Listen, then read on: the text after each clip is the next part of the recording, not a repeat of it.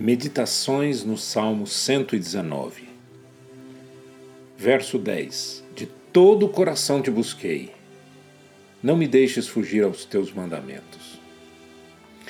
Há em nós uma constante e estressante luta. Manter o nosso coração fiel aos princípios divinos.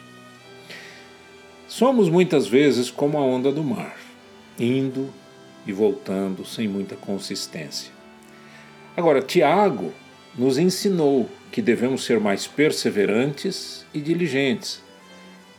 No capítulo 1, versos 6 e 7 diz: Peça, porém, com fé, em nada duvidando, pois o que duvida é semelhante à onda do mar, impelida e agitada pelo vento. Não suponha esse homem que alcançará do Senhor alguma coisa homem de ânimo dobre, inconstante em todos os seus caminhos.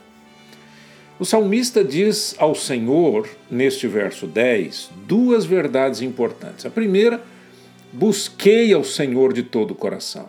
E a segunda, não quero me desviar dos teus mandamentos.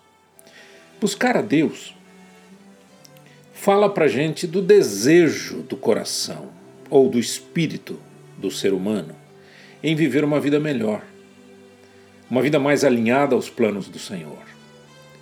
Mas para buscar, temos que intencionalmente separar tempo, corrigir ações, manter uma vida de mais, de, de, de mais leitura bíblica, de orações consistentes. A participação de tempo comunitário de adoração, culto ao Senhor, é também necessária e coopera com o crescimento da fé. Então, buscar a Deus exige esforço. Não é simples e nem automático.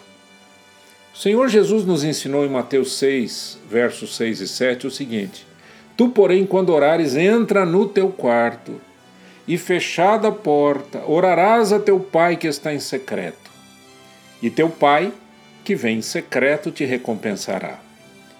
E orando, não useis de vãs repetições, como os gentios, porque presumem que pelo seu muito falar serão ouvidos. Já o desejo de não se desviar exige uma grande atenção, constantemente.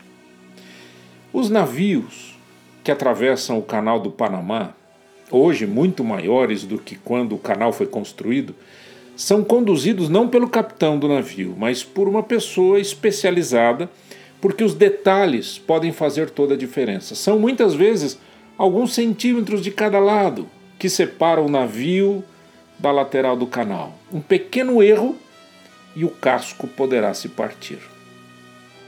Seguir a Cristo exige atenção. Atenção às palavras, ao que se ouve, com quem se anda, como se age. Diariamente e em todos os aspectos da vida temos que fazer uma análise correta e atentar para que não haja desvios. Que seja assim, para a glória de Deus.